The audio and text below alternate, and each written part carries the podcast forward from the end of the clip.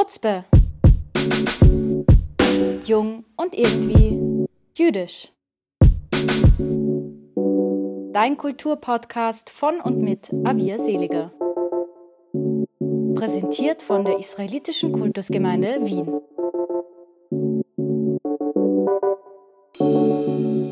Hallo und herzlich willkommen bei Chutzpe, dem Podcast rund um junge jüdische Stimmen aus Kunst und Kultur.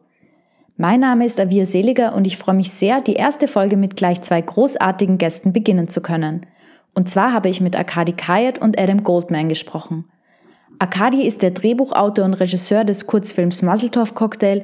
Derzeit ist er noch an der Filmuni in Ludwigsburg, hat aber mit Muzzletov Cocktail bereits große Erfolge gefeiert. So ist der Film nicht nur auf vielen Festivals gelaufen, sondern hat 2020 auch den Publikumspreis des Max Opels Preis gewonnen.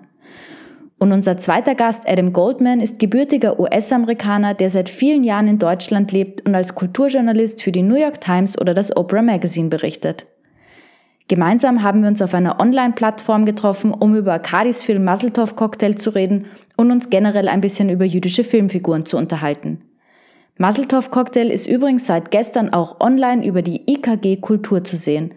Um einen Screening-Link zu erhalten, könnt ihr eine E-Mail an anmeldungkultur.ikg-wien.at schicken. Ihr könnt diese Infos auch nochmal über die IKG Kultur Homepage oder über Facebook nachlesen. Und ganz am Ende unseres Podcasts gibt's als kleine Zugabe passend zum Thema noch eine Kurzgeschichte geschrieben von Simon Seliger. So, und jetzt freue ich mich, dass es losgeht. Schön, dass ihr da seid.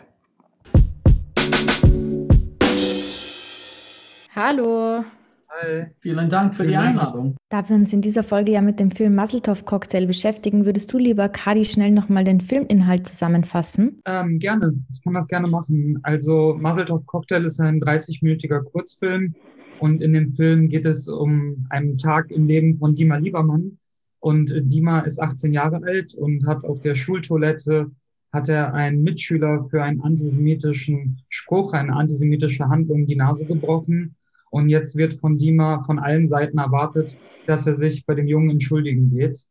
Und äh, Dima wehrt sich dagegen, aber irgendwie dadurch, dass ihm alle das sagen, fängt er an, seinen Weg äh, zu machen zu diesem Jungen und auf dem Weg durch seine Stadt, durch sein Viertel begegnen ihm allerlei Menschen aus der deutschen Mehrheitsgesellschaft und auch aus der jüdischen Community, die alle eine Meinung haben zu Dimas Judentum. Und so würde ich sagen, es ist eine vielleicht satirisch etwas überzeichnete Auseinandersetzung mit dem deutsch-jüdischen, ja, ich würde sagen, fast archetypischen Miteinander. Du hast den Film ja mit deinem Regiekollegen Mickey Patsch gemacht. Ähm, wie ist das Drehbuch bei ihm oder auch bei deiner Freundin, mit der du ja das Drehbuch gemeinsam geschrieben hast, angekommen? Also wie reagieren äh, nicht-jüdische Menschen auf den Film? Äh, das ist eine interessante Frage, weil natürlich, wenn man so ein Drehbuch schreibt, ist es am Anfang schwer, wirklich äh, zu zeigen, was man wirklich vorhat. Ja, vor allem bei so einem Drehbuch wie Muzzletop Cocktail, was jetzt nicht klassisch narrativ äh, ein klassisch narrativer Spielfilm ist, sondern sehr viel mit Brüchen arbeitet, sehr viel mit diesen Statistiken und mit diesen Blicken in die Kamera. Und ich hatte das Gefühl, ich wollte hauptsächlich kommunizieren, wie es sich anfühlt, jüdisch zu sein in Deutschland, ja. Und ähm, dieses Gefühl ist nicht einfach zu kommunizieren, weil es doch sehr irgendwie auch ein komplexes Meandern ist äh, des Jüdischseins. Und ich glaube, bei meiner Freundin Merle war es so, dass wir jetzt schon seit über zehn Jahren ein Paar sind. Und auch wenn sie nicht jüdisch ist, ist dieser Film doch auch irgendwo ein Gespräch zwischen uns beiden, was irgendwie über viele Jahre geführt wurde. Und äh, so haben sich viele Ideen, Sammlungen, Notizen angesammelt. Das heißt, sie wusste eigentlich doch sehr genau, womit, wohin ich mit diesem Film möchte.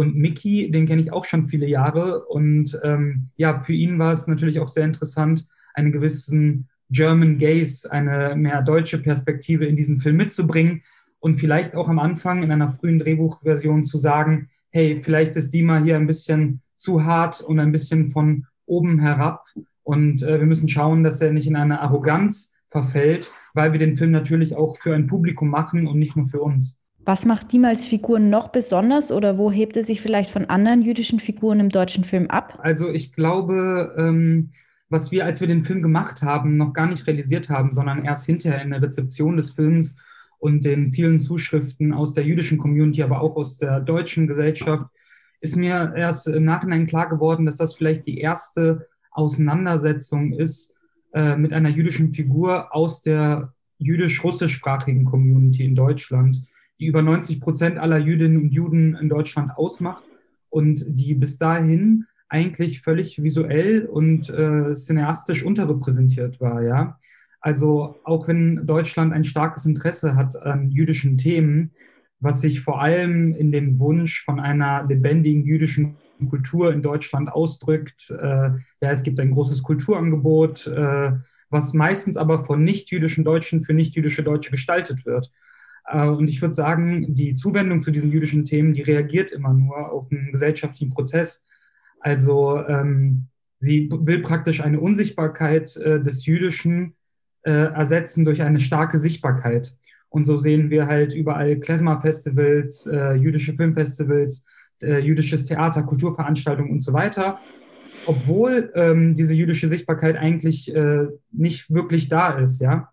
Und äh, die meisten filmischen Figuren in, im deutschen Kino, die tatsächlich auch stattfinden, sind aber immer mit Shoah geprägt. Also die sind immer, die Figuren werden immer vor einer Shoah-Biografie und vor einer Psychologie entwickelt. Und ähm, das ist ganz interessant, weil ich glaube, so diese, diese, diese Sichtbarkeit im Kontext von Shoah ist eigentlich so das Selbstverständnis und die deutsche Auseinandersetzung und Positionierung zur Vergangenheit. Also man hat gerne die jüdischen Figuren in der Position der Opfer und man nähert sich der jüdischen Kultur eigentlich nur über die Assoziation Antisemitismus, Shoah, Israel. Richtig?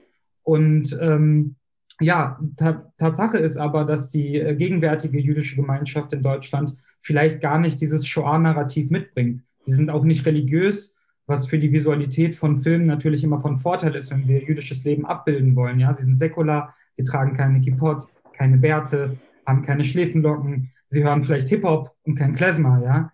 Und äh, also man spürt immer so diese Sehnsucht nach dieser jüdischen Kultur im deutschen Kino, dass die jetzt zurückkommen will. Und sie packt äh, die jüdische Gemeinschaft immer in die Position, die immer nach einer Sehnsucht von Wiedergutwerdung geprägt ist. Also ähm, man, äh, die, die jüdischen, die Jüdinnen und Juden in Deutschland ähm, werden gern in der Position gesehen, die bei jeder Gedenkveranstaltung dort stehen und jedes nie wieder immer freundlich abnicken.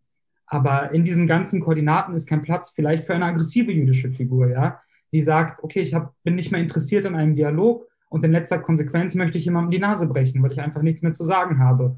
Und es führt auch zu nichts.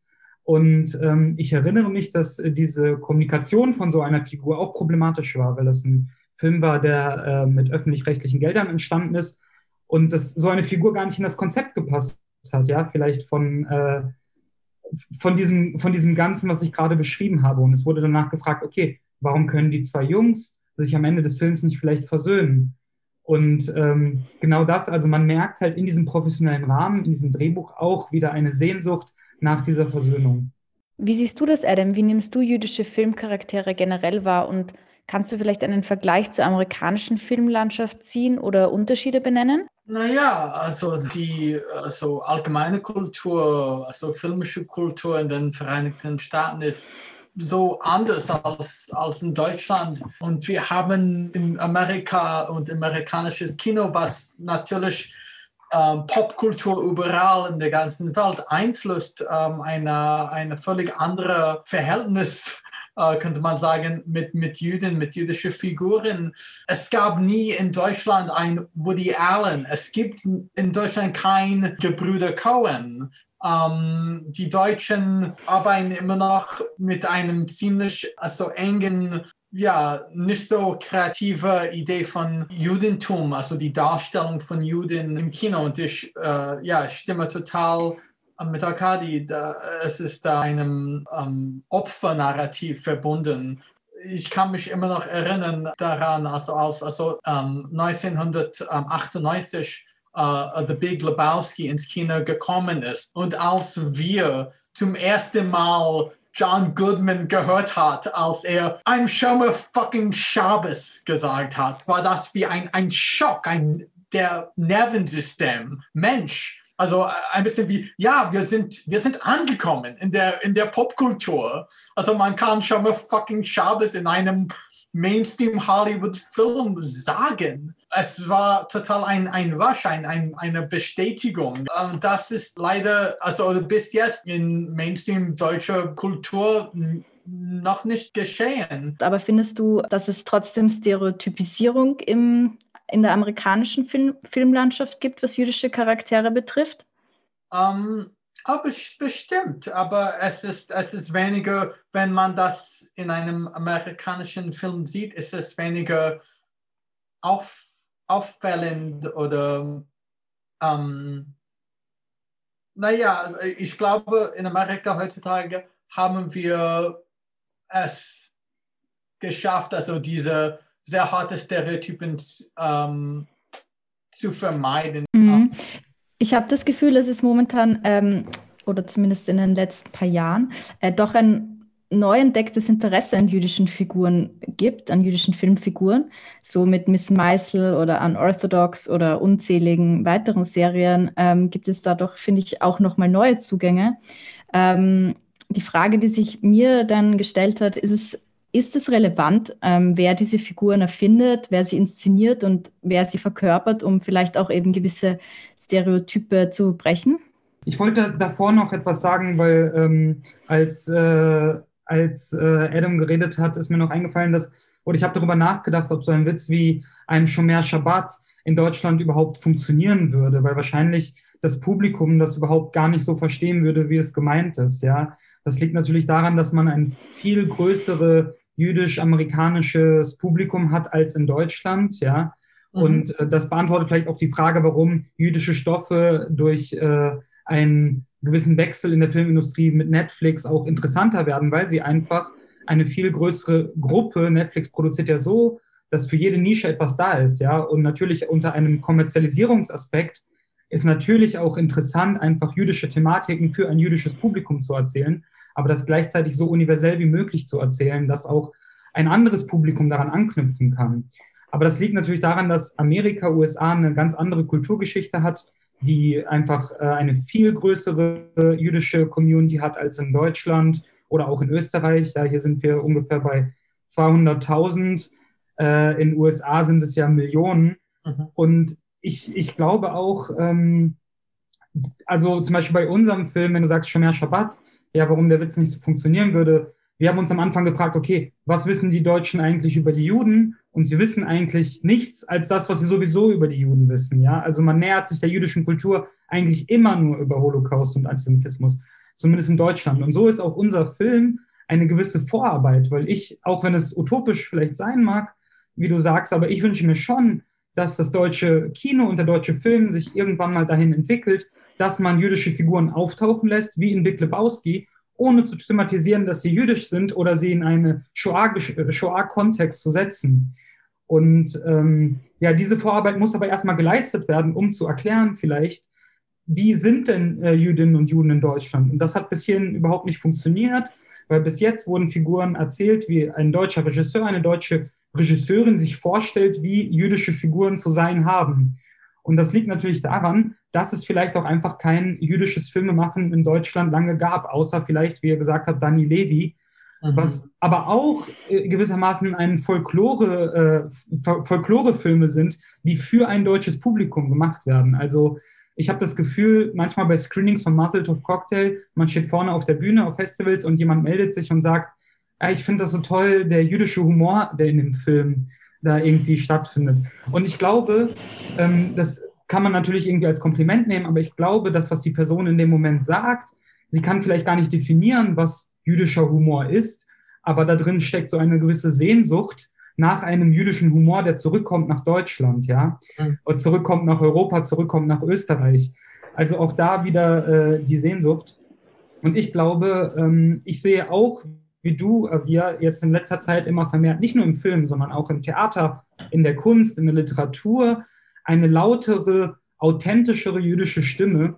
Und ich glaube, das hat einfach damit zu tun, dass jetzt gerade eine Generation nachwächst, eine Generation 2 oder 1.5, die hier in Deutschland äh, teilweise geboren oder in sehr jungem Alter, so wie ich hier hingekommen ist, und äh, die durch deutsche Bildungsinstitutionen gegangen sind, die in Deutschland studiert haben, die nicht mehr die Probleme unserer Eltern haben, oder hatten einer Migrationsgeneration, die nach Deutschland kam und die andere Probleme zu lösen hatte, als Kunst zu machen oder sich mit Identität auseinanderzusetzen oder sich auch so eine wütende Position wie die mal leisten zu können, ja. Da waren ganz andere äh, Dinge an der Tagesordnung. Und jetzt wächst gerade eine Generation nach in all diesen Bereichen, die jetzt seine eigene Stimme formt und diese auch äußert. Und ich glaube, dass äh, ich, und ich hoffe und wünsche mir, dass das in Zukunft auch einfach mehr Produktion, mehr filmische Arbeiten auch mit sich bringen wird. Mhm. Ähm, das schließt ja eigentlich schon gut an die Frage an, die ich vorhin ähm, kurz hineingestellt habe, und zwar, ob das relevant ist, eben wer diese Figuren inszeniert oder findet und verkörpert. Ich glaube, also wenn wir darüber sprechen, ähm, wie Juden im deutschen Film erzählt werden, ich spreche jetzt dezidiert über Deutschland, ja, ähm, dann, dann glaube ich, dass ähm, ein deutscher Erzähler irgendwo aufgrund seiner Biografie immer ein befangener Erzähler ist und damit vielleicht ein trivialer Erzähler. Und ähm, ich glaube nicht, dass es hier irgendwie ein, ein, ein Verbot ausgesprochen werden sollte oder dass man das nicht machen darf als äh, deutscher Erzähler. Aber ich glaube, durch unsere Sozialisierung natürlich hat man immer einen konkreteren, subjektiveren Blick auf das, wenn man aus einer jüdischen Perspektive heraus erzählt. Ich glaube, die Filme werden einfach besser und ich glaube, sie werden einfach authentischer. Und ähm, ja, ich, was, also deswegen glaube ich, dass, ähm, um deine Frage zu beantworten, dass ich glaube, es geht beides, aber das eine ist wahrscheinlich das Qualitativere und das Gehaltsvollere. Also nicht umsonst wurden die großen Shoah-Filme von äh, Spielberg und Polanski gemacht. Ähm, das glaube ich, das ich sehr stark, auch wenn da es viel zu kritisieren gibt. Also ich, ich bin kein, ich bin nicht sehr auf diesem, zu diesem Punkt bin ich nicht dogmatisch. Ich, denke nicht, dass nur Juden dürfen Filme über Juden machen. Ich, und ich, ich will nicht auch äh, vorschlagen, dass das genau äh, was ist, was du, Arkadi, gesagt hast. Ähm, aber, aber ja, wir, wir wollen, wir, wir brauchen Authenti Authentität und ähm, Authentizität. Ähm, Authentizität. Und, und, und, und, und wenn, wenn, wenn diese Darstellung von Juden authentischer wird, dann, oder ja, egal welche Gruppe, ähm, ähm, dann glaube ich, man, man, man sieht auch, man, man sieht das, man spürt das auch in dem Endresultat als, als Kunstwerk. Also es leistet ein, ein, auch eine, eine ästhetische Beitrag zum Produktion. Ähm, ich, ich, weiß nicht, ob das, Entschuldigung, aber ob authentisch hier das äh, das kann ein Wort sein, aber ich glaube einfach, das äh, Repertoire von jüdischen Figuren einfach größer wird. Ja? Das Rollenangebot mhm. wird größer, wenn es von äh, jüdischer Perspektive erzählt wird. Weil man hat nicht nur dann äh, Juden in der Position der Opfer, sondern auch als Täter, als Helden, als Antihelden und so weiter. Genau, also ja, auch äh, freche Juden oder nicht so, äh, wie sagt man, attraktive Figuren. Mhm. Ähm, ja, also ähm, und ähm, ja, äh, über die, äh, was du vorher gesagt hast über, über eine, eine fehlende Kontext oft ähm, in Deutschland und, und in Österreich. Und ja, dieser ja, also Wunsch nach einem Rückkehr von jüdischen Kultur nach Deutschland.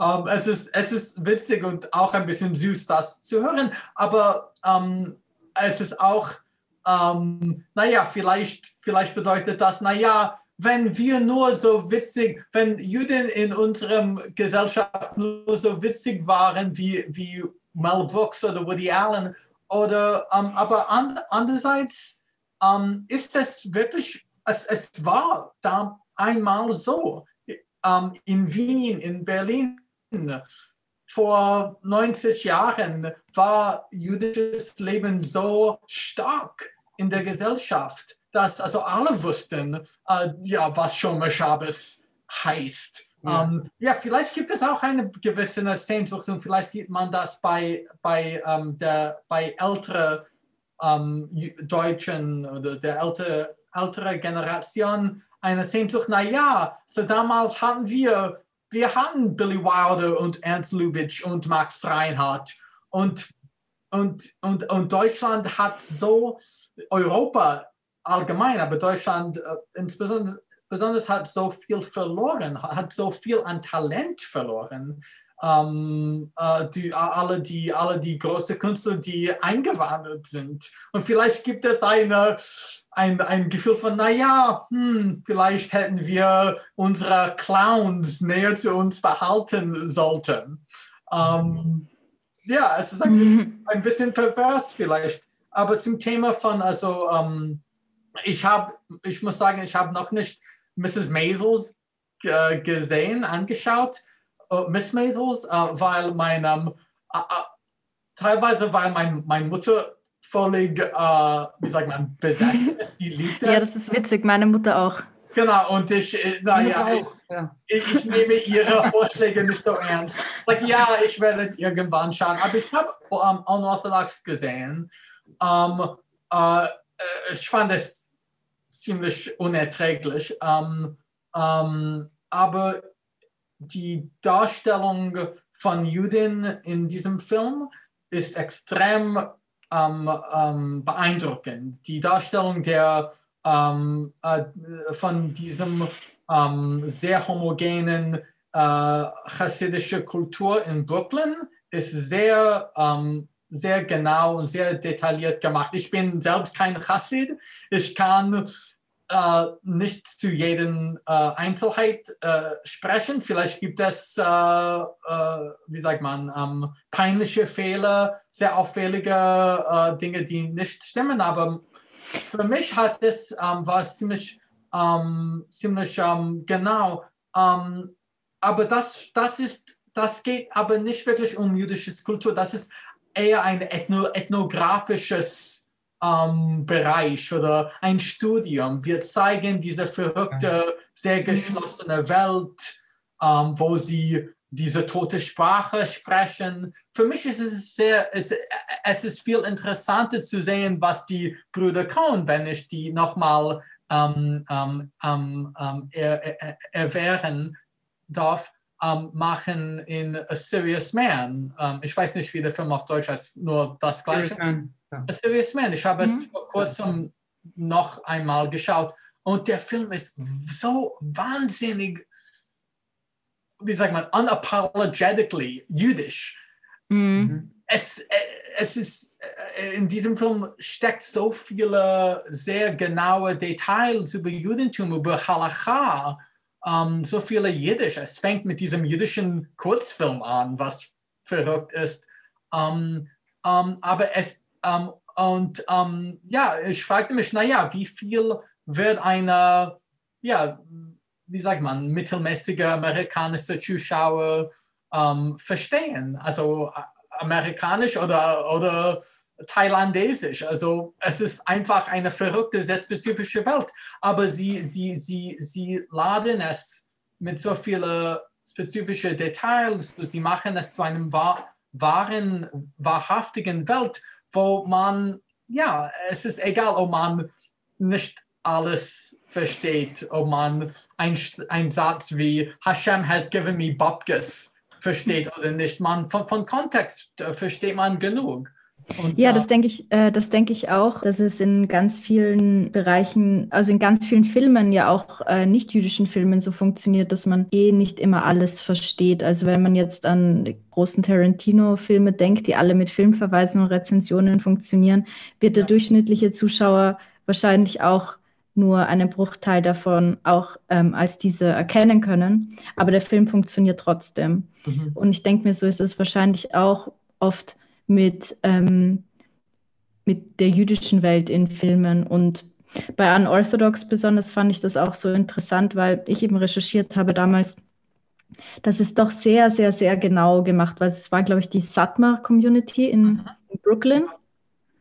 Und die haben wirklich eins zu eins ihre Kleidung, ihre Feste, ihre Rituale und zum Beispiel auch diesen Hochzeitstanz und so, dass das wirklich sehr, sehr genau herausgearbeitet waren und dass man eben sich da, da, da, ähm, dafür entscheidet, auch darüber hinwegzusehen, dass es jeder Einzelne genauso verstehen kann, weil man eben das große Bild hat.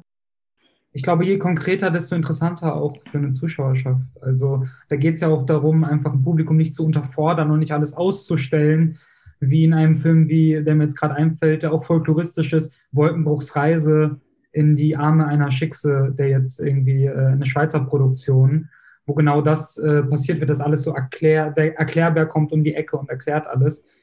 Äh, gleichzeitig, was du sagst, ich bin, ich gehe da voll mit bei Unorthodox, aber ich gehe auch mit Adam mit und ich hatte auch ein starkes Gefühl der so einer gewissen Exotisierung, so dass man, äh, ja, wir schauen uns jetzt mal irgendwie, wir schauen uns das jetzt mal an, wie, äh, wie, wie das alles funktioniert und im Geheimen und es ist alles so ein bisschen mysterious und die Sprache, die die Leute sprechen und ich glaube, das macht auch viel des Erfolgs der Serie aus. Und gleichzeitig schaut man sich die Teile an, die in Berlin spielen, haben wir ein, irgendwie für mich persönlich ein starkes Abziehbild irgendwie von einer Berlin-Gesellschaft. Und da wird es auch irgendwie total pathetisch ja. stellenweise, ähm, wenn diese Exotisierung wegfällt. Und auch da steckt, glaube ich, drin, was natürlich auch mit der realen Geschichte zusammenhängt von Deborah Feldman, die nach Deutschland gekommen ist. Aber so dieser Wunsch danach, dass äh, Jüdinnen und Juden wieder zurückkommen nach Deutschland und hier eigentlich das Leben leben können, was sie woanders nicht leben können.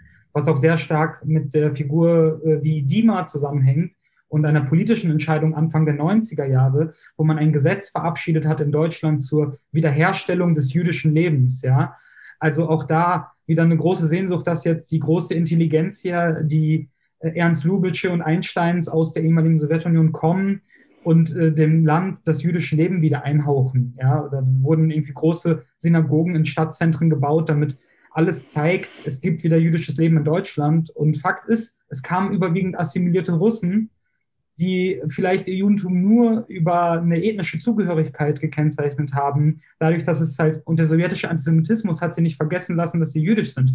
Aber sie haben sich nicht definiert über äh, jüdische Religiosität oder Kultur. Und das war ein großes Missverständnis und ist bis heute, glaube ich, ein großes Missverständnis, was viele in der deutschen Mehrheitsgesellschaft überhaupt nicht verstehen. Mm, äh, jetzt sind wir ja gerade nochmal zurück zum Muzzletoff-Cocktail äh, gekommen.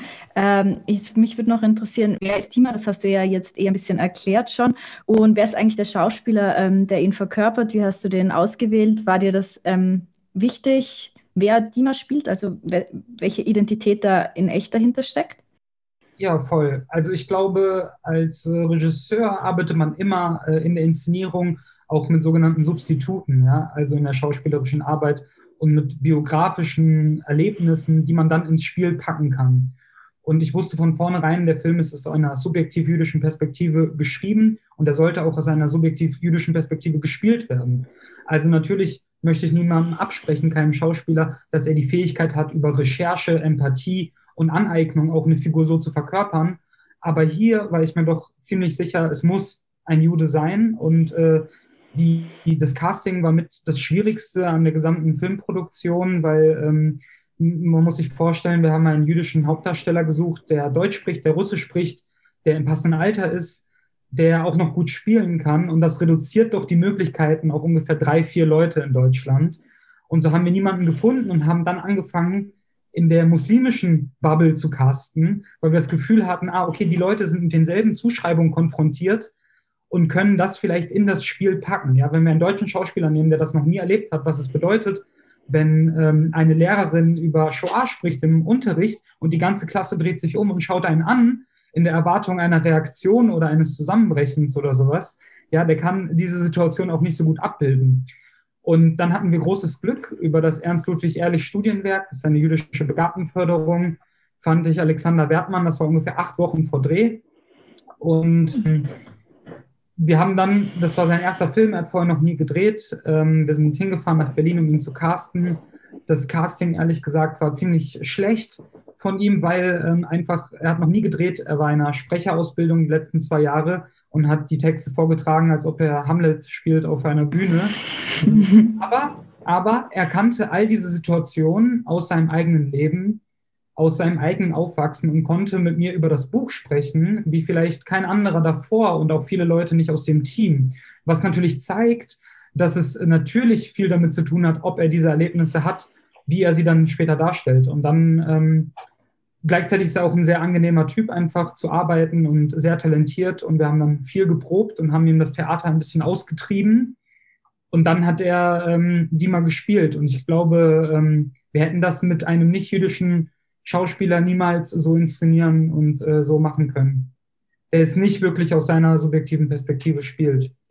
Und auch im Nachhinein, äh, noch ein Gedanke auch im Nachhinein jetzt in der ganzen Rezeption des Filmes und äh, Gesprächen, Interviews, Filmgesprächen und sowas, ist natürlich auch sehr sinnvoll, dass wir dort zusammensitzen können und aus einer subjektiven Perspektive sprechen können. Ansonsten wäre das ja gar nicht möglich und würde vielleicht auch als eine gewisse Aneignung empfunden worden werden. Ja, in Hollywood gibt es auch ähm, jetzt schon länger die Debatte, dass Rollen, ähm, die gewisse et also ethnische Zugehörigkeiten oder sexuelle Orientierungen oder sexuelle Identitäten haben, dass diese Rollen auch entsprechend besetzt werden.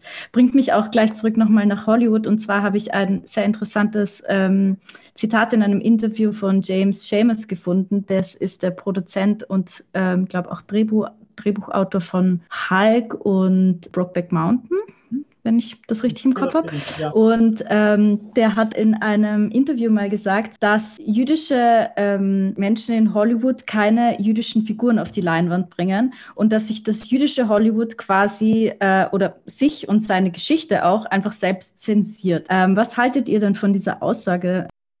Um, also ich sehe über, überwiegend jüdische Filmemacher, Autoren, Regisseure, die oft jüdische Figuren erzählen. Also Deswegen weiß ich nicht, äh, was ich habe aber auch nicht den Kontext, was genau er damit meinen könnte. Also das war, war damals, ich meine, äh, in den also früheren Jahren von Hollywood, äh, alle die Major Studios waren von jüdischen, von Juden besetzt. Ähm, und, und, und, sie, und, sie, und viele davon hatten auch extrem, sie waren sehr ähm, ähm, ambivalent. Ähm, sie wollten nicht zu viel, zu, zu, stark zeigen, dass sie jüdisch waren. Sie wollten nicht zu starke jüdische Filme, ähm, zu explizite jüdische, äh, jüdische Themen auf der Leinwand bringen. Ähm, und dann gibt es immer diese Meilensteine, wo, wobei jüdische Figuren auf der Leinwand explodiert ähm, haben, wie ein Film ähm, wie Gentleman's Agreement, die den Oscar für Best Picture in 47 gewonnen hat mit Gregory Peck. Und es geht um Antisemitismus in den Vereinigten Staaten. Es geht um einen Country Club, die ähm, geschlossen ist für, für Juden. Und ja, dieser Film war ein Schock für alle, ähm, zu entdecken, dass äh, diese, ähm, diese Policies immer noch existierten, diese um, exclusionary, um, uh, rassistische um, ja, Anordnungen. Und dann, und dann viel später kam Fiddler on the Roof, der Film. Und wir, und also ich, ich, ich schaue Fiddler on the Roof an heute und ich, ich will, ich will uh, sterben. Es ist so unerträglich, klischeehaft und stereotypisch, aber ich denke, man, man muss sich auch in den wie sagt man, in den Stiefel der ähm, Leute, der Juden damals ähm, ähm, nehmen. Can you say that? You need to put yourself in their shoes ähm, und sagen, naja, es war wirklich äh, revolutionär äh, für viele Menschen, für viele Juden. Also Juden auf der, auf der Leinwand so ja, stolz und offen und singend zu sehen. Um, und zu dem, ja, um, und ob, zum Thema, ob Juden nur von jüdischen Schauspielern dargestellt sein sollen, würde ich ein, eine, eine laute Nein sagen. Also wenn ich an viele meiner Lieblinge, viele die besten jüdischen Figuren in Filmen sind von Nichtjuden gespielt. Also denk an John Turturro, der in viele um, der Brüder Cohen Filme spielt. Bei um, Barton Fink uh, spielt er das sind ähm, auch Juden, du weißt das einfach nicht. Was? Und auch nicht Juden spielt er. Ja, ja, also ähm, dies, ähm, ähm, gehört zu einem, ähm, einer, einer, einer, einer Kategorie von Ethnic Actor. Er kann alles spielen. Er kann Jude sein, er kann Italiener sein, er kann Latiner sein. Also irgend, ja, alle Figuren mit ein bisschen, ein bisschen Hautfarbe. Ich meine, man müsste das Publikum erstmal dazu erziehen, dass äh, jüdische Figuren auch nicht immer homogen sind. Ja, es gibt ja auch, ja. also es gibt ja, es ist ja total eine heterogene einfach äh, Gruppe. Und ähm, wenn du sagst, ja, ethnisch jüdisch, ich weiß, was du meinst, weil Film ist natürlich ein visuelles Medium und wenn dort eine Figur auftritt, die irgendwie ethnisch-jüdisch ausschaut, dann ist es natürlich sehr viel schneller in dem Kontext einfach von jüdischer Figur und in dieser Kodierung drin wenn dann noch irgendwie vielleicht über einen Nachnamen ja äh, Goldman oder äh, Greenbaum oder was auch immer, dann wissen wir natürlich sofort, wie wir die Figur zuzuordnen haben. Aber eigentlich, wenn man es ganz richtig machen würde, dann bräuchte man diese Kodierung nicht, weil nicht alle jüdischen Nachnamen klingen äh, Mhm. aschkenasisch-jüdisch Mhm. und sehen auch nicht so aus.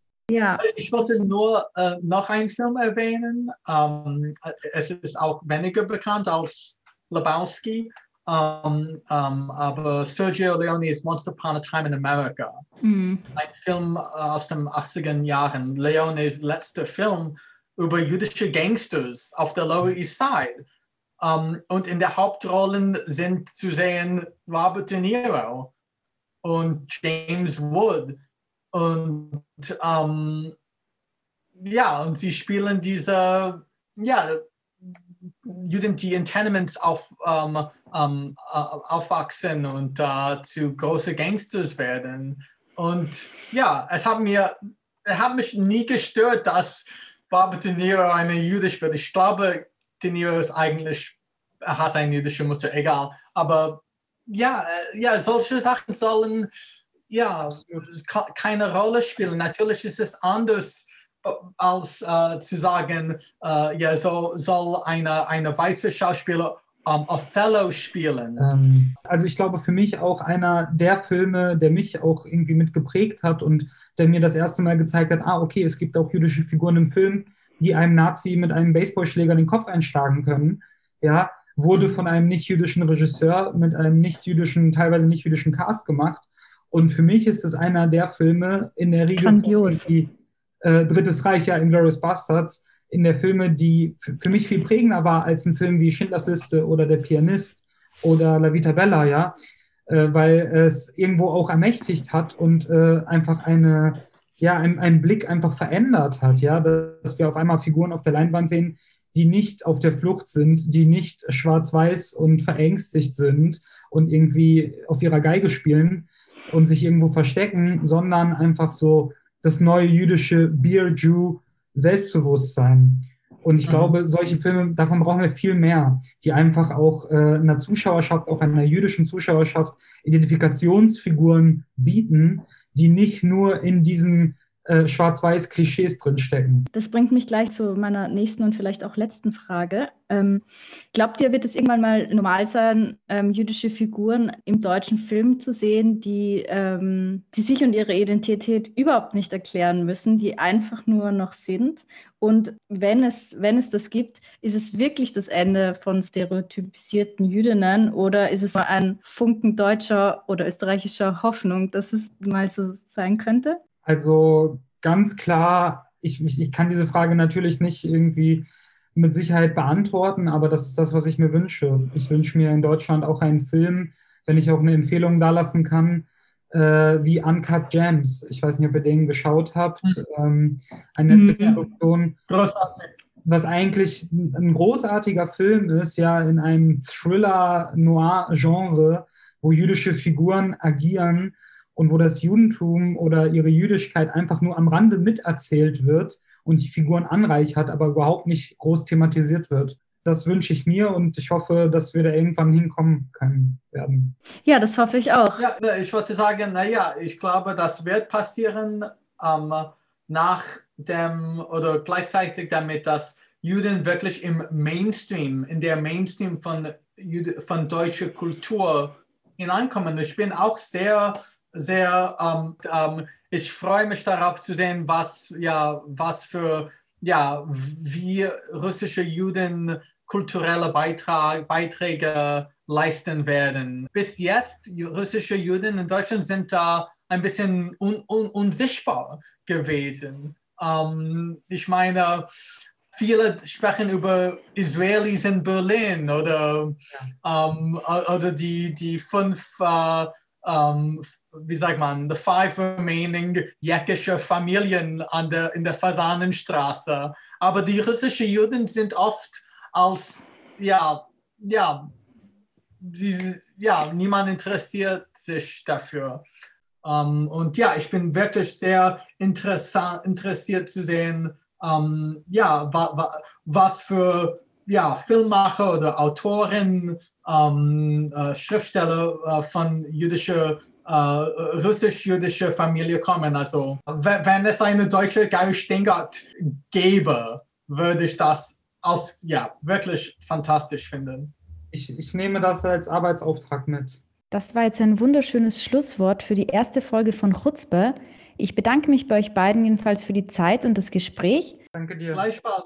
Zum Abschluss gibt es jetzt noch die bereits angekündigte Kurzgeschichte, in der uns die ein oder andere Filmfigur nochmal über den Weg laufen wird. Viel Spaß, danke fürs Zuhören und bis zum nächsten Mal.